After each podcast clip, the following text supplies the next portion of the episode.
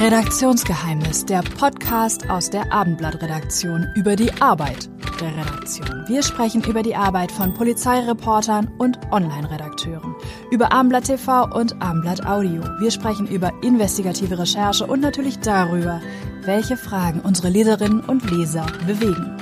Zum Start der Podcast-Reihe feiern wir Geburtstag. Am 30. November 1996 erschien das Hamburger Abendblatt erstmals im World Wide Web. Abendblatt.de wird 25 Jahre alt. Herzlich willkommen. Bei mir im Studio ist heute, ist ein ganz besonderes, ein ganz ungewöhnliches Setting, äh, in unserer Reihe Redaktionsgeheimnis Lars Heider, Chefredakteur des Hamburger Abendblatts und, wie viele sagen, Mr. Podcast. Lars, wir wollen heute über die Geheimnisse der Podcasts sprechen des Hamburger Abendblatts. Wird ein sehr Wie? kurzer Podcast. ein sehr kurzer Podcast. Du meinst, bei 30 Podcasts ja. gibt es da nicht viel zu erzählen? Doch. Nein, das glaube ich nicht. Ähm, wie ist das eigentlich entstanden? Wie bist, wie, du bist ja die treibende Kraft dahinter gewesen. Wie ist damals die Idee entstanden? Wenn ich das noch wüsste, die Idee ist, glaube ich, entstanden in einem Hotel in Hamburg, in dem ich mich zum Tee trinken mit Philipp Westermeier getroffen habe. Philipp Westermeier von OMR, der damals ja schon einer der, einer der ersten war in Deutschland, der Podcast gemacht hat. Bei ihm war das so, weil er, weil ihm langweilig war, als er seine Zwillinge abends äh, spazieren schieben musste, die kleinen Zwillinge, und hat er immer Podcasts aus den USA gehört und hat gesagt, das müsste man doch auch in Deutschland machen. Und ich, mir war das aufgefallen, dass es irgendwie ganz spannend aussah und ich habe ihn dann mal getroffen und habe ihn dann mal so ein bisschen ausgefragt und hat er gesagt, ja, wieso macht ihr denn als Abendblatt keine Podcasts? Es hat jetzt macht jetzt noch keiner, wir müssen es unbedingt machen. Das ist das Medium der Zukunft. Und ich hatte irgendwie Lust dazu und ich hatte auch das Gefühl, dass wenn man eine Zeitung digitalisieren will, dass es total hilft, wenn man etwas macht, was mit dem ursprünglichen Geschäft gar nichts zu tun hat, weil man dann dieses Grundverständnis fürs Digitale besser, ähm, besser erfährt. Und dann haben wir einfach ja angefangen mit dem ersten Podcast übrigens. Das waren ja die 100 großen Fragen des Lebens. Das war ein Podcast mit Wissenschaftlern, wo wir gefragt haben, wie lange muss man eigentlich arbeiten und wie viel Geld braucht man eigentlich, äh, was ist Glück? Und diesen, diesen Podcast gab es auch immer, äh, die, die, das war eine Serie im Abendblatt und die gab es auch immer als Podcast. Ähm, und wir haben, die, ja. wir haben die, nein, wir haben die einfach so reingestellt ins Netz und uns nie darum gekümmert irgendwie. Und irgendwann habe ich dann dich, glaube ich, mal gebeten, lass uns mal gucken, wie die Zahlen sind. Und dann waren die Zahlen so, ging so. Und dann habe ich gesagt, komm, lass es. Dann haben wir das beendet mit diesem ersten Podcast. Tja. Und ich glaube, zwei Monate später rief Philipp Westermeier und dann sagte, super, ihr seid bei Apple Podcast unter den Top 100 mit eurem, mit euren 100 großen Fragen des Lebens. Und da hatten wir sie ja schon eingestellt. Das war ein Fehler. Erste Lehre aber, gib einem Podcast Chancen. Also auch eine längere Zeit, mal ein halbes Jahr und guck nicht, auch heute, ich guck eigentlich gar nicht auf die Zahlen großartig. Du, genau, du fragst das machst mich, du. das machst du, das mache ich. Aber ähm, an. Du, du fragst äh, ähm, doch eher selten danach, was auch, was eigentlich auch richtig ist, weil es, weil es braucht in der Tat irgendwie ähm, eine, eine ganze Weile. Damit hat's angefangen, aber du machst ja jetzt irgendwie, wie viel Podcasts machst du eigentlich? Müsste ich jetzt zählen, sechs oder sieben verschiedene, so genau, vom täglichen News-Podcast, der gleich noch ansteht, ähm, über Entscheider treffen Heider. Das war, glaube ich, der erste, den du dann äh, danach genau. ge gestartet hast. Und was war denn so, wenn du jetzt mal so überlegst, dass, was war das Ungewöhnlichste, was du gemacht hast im Rahmen von Podcast? Nein, das ist, glaube ich, schon äh, vier Flaschen. Dieser Wein-Podcast, der ja aus der Idee geboren wurde, dass in Amerika wirklich diese Podcasts mit Wein total abgingen und ich dann in Deutschland guckte und sagte, das gibt es ja gar nicht. Und dachte, ah, eigentlich müsstest du sowas mal machen. Ich hatte mich davor so mäßig für Wein interessiert, aber ein bisschen schon, müsstest du es mal machen. Und ich hatte es so im Hinterkopf und traf dann bei einer Veranstaltung in der Hanse Lounge auf Michael Coutet, den, ähm, ich glaube, der Name ist falsch ausgesprochen, ich spreche ihn immer falsch aus, aber ähm, und dachte so, boah, was für ein Entertainer. Boah, wie der sich auskennt und der kannte sich halt mega mit Wein aus und sprach ihn an, wollen wir einen Wein-Podcast machen. Und wenn man sich vorstellt, dass wir jetzt seit zwei, zweieinhalb Jahren uns alle zwei Wochen treffen mit dem Michael, mit dem Axel, dem Apfelsaftschorlentrinker und mit einem Gast von Günter Jauch über Luisa Neubauer bis hin zu den Top-Winzern. und vier Flaschen Wein probieren und dass daraus der größte Wein-Podcast Deutschlands geworden ist. Ähm, dass man diese Weine auch kaufen kann, dass es dazu äh, Online-Verkostung gibt. Letztes Mal mit 300 Leuten, die zusammen mit uns Weine aus drei verschiedenen Gläsern von Maximilian Riegel äh, getrunken haben. Das ist Lust, das ist wirklich lustig, auch weil es natürlich lustig ist. Vier Flaschen Wein. Die Ursprungsidee war, wir trinken zusammen vier Flaschen Wein. Durch Corona kriegt jetzt jeder vier Flaschen Wein nach Hause geliefert und muss die, ja, man muss sie nicht austrinken, aber man muss das ja probieren. Und teilweise sind die Termine auch durchaus früh morgens, wie ich das so in unserem Termin. Es kann noch mal neun, neun Uhr dreißig sein. Das ist dann aber wirklich ein Spucktermin. Okay, gut, zur Beruhigung. Ähm, und äh, daraus ist ja dann nicht nur irgendwie äh, eine, eine erfolgreiche Podcast-Reihe entstanden, sondern auch noch ein Magazin. Und das ist ja so ein bisschen eigentlich auch das Geheimnis oder die Lehre, die äh, wir daraus gezogen haben. Mach nicht nur einen Podcast, sondern es ist immer, steckt eigentlich immer eine gute Geschichte drin, oder? Und vor allen Dingen, der Podcast alleine ist nur ein Bestandteil so einer Medienmarke wie das Abendblatt. Also wir machen ja auch aus, die Sachen gibt es als Podcast, dann gibt es Texte dazu, dann gibt es, es gibt ja auch die Podcast live, zum Beispiel gibt es Entscheidertreffen Heider live, zuletzt mit Tim Melzer, acht Stunden lang live mit vor ich Publikum. Hätte, ich hätte darauf gewettet, dass du sagst, das war die äh, ungewöhnlichste Geschichte. Ja, das war auch ungewöhnlich. Aber mit Tim Melzer acht Stunden zu sprechen, ist gar nicht so ungewöhnlich. Aber was wichtig ist, glaube ich, dass so ein Podcast so eingebettet ist in verschiedene Dinge.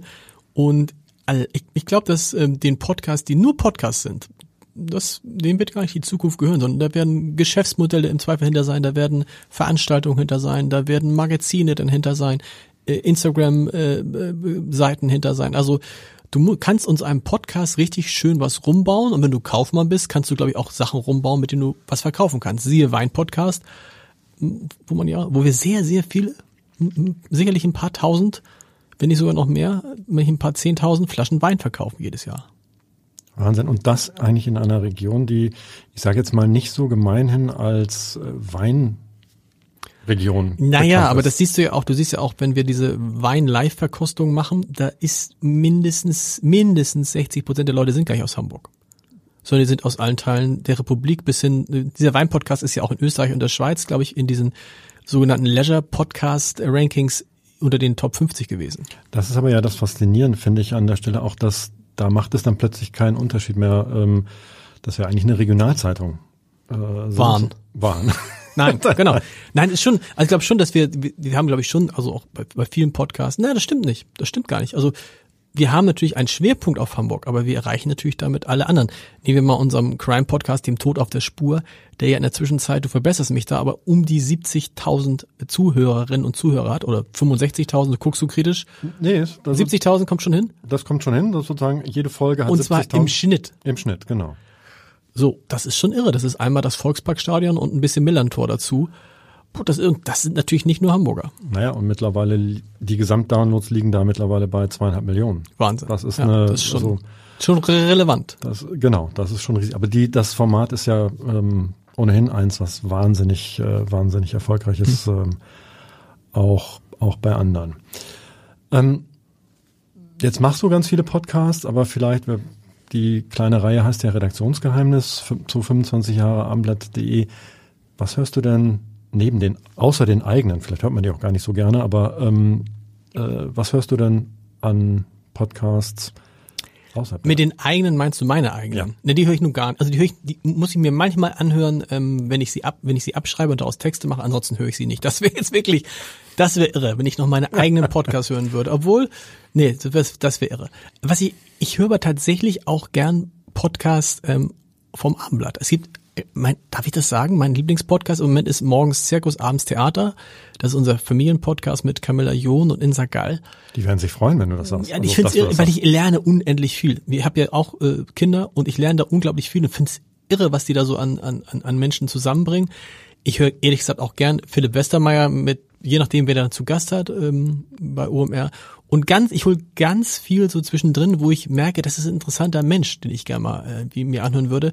Und dann können es winzige Podcasts sein, von denen ich noch nie was gehört habe, oder es können ganz große Podcasts sein. Also sehr so, ähm, ich gucke dann sehr so thematisch da drauf, was da so ist. Ich habe neulich zum Beispiel, ein, war das ein langer Podcast mit Stefan Niggemeier über die Bild gehört. So, also dann gibt's irgendwie ein interessantes Thema und dann bin ich manchmal ja zu faul zu lesen oder hab schon, denke schon, hab alles gelesen und dann höre ich mir gern so Einschätzungen an von anderen.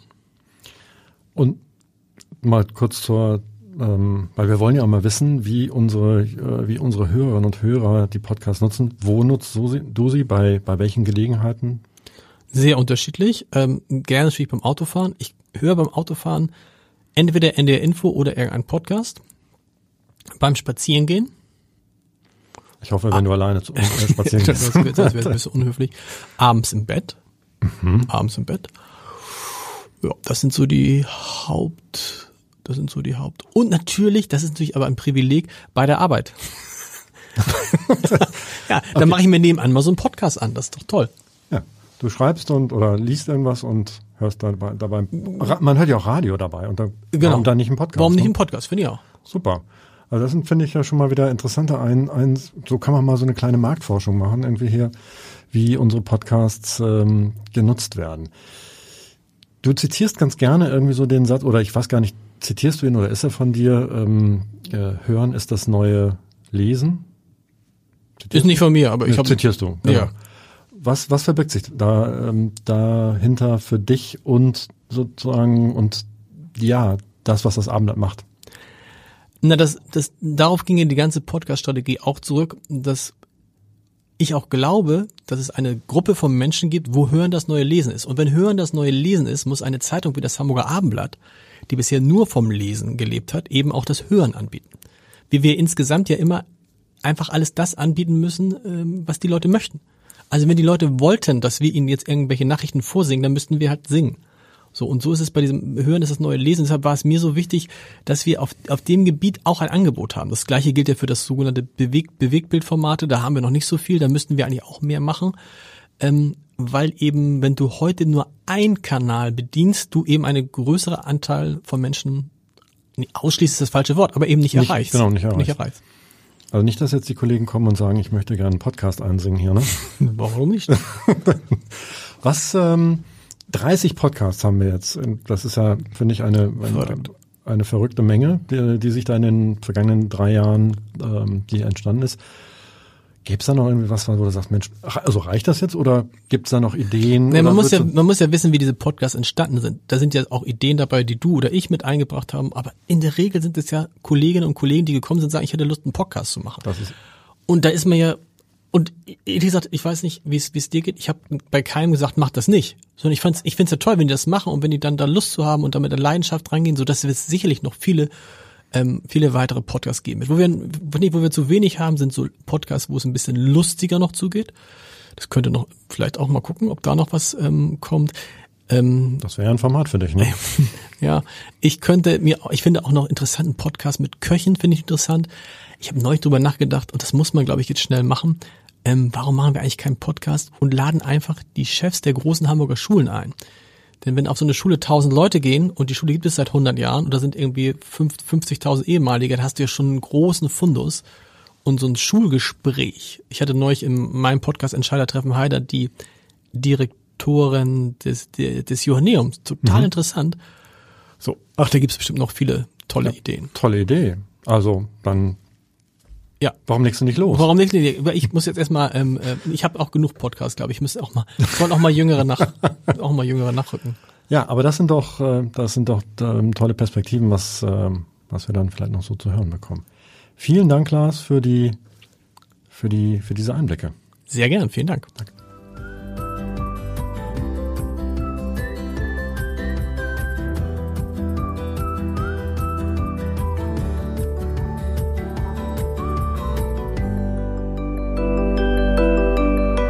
Weitere Podcasts vom Hamburger Abendblatt finden Sie auf abendblatt.de slash podcast.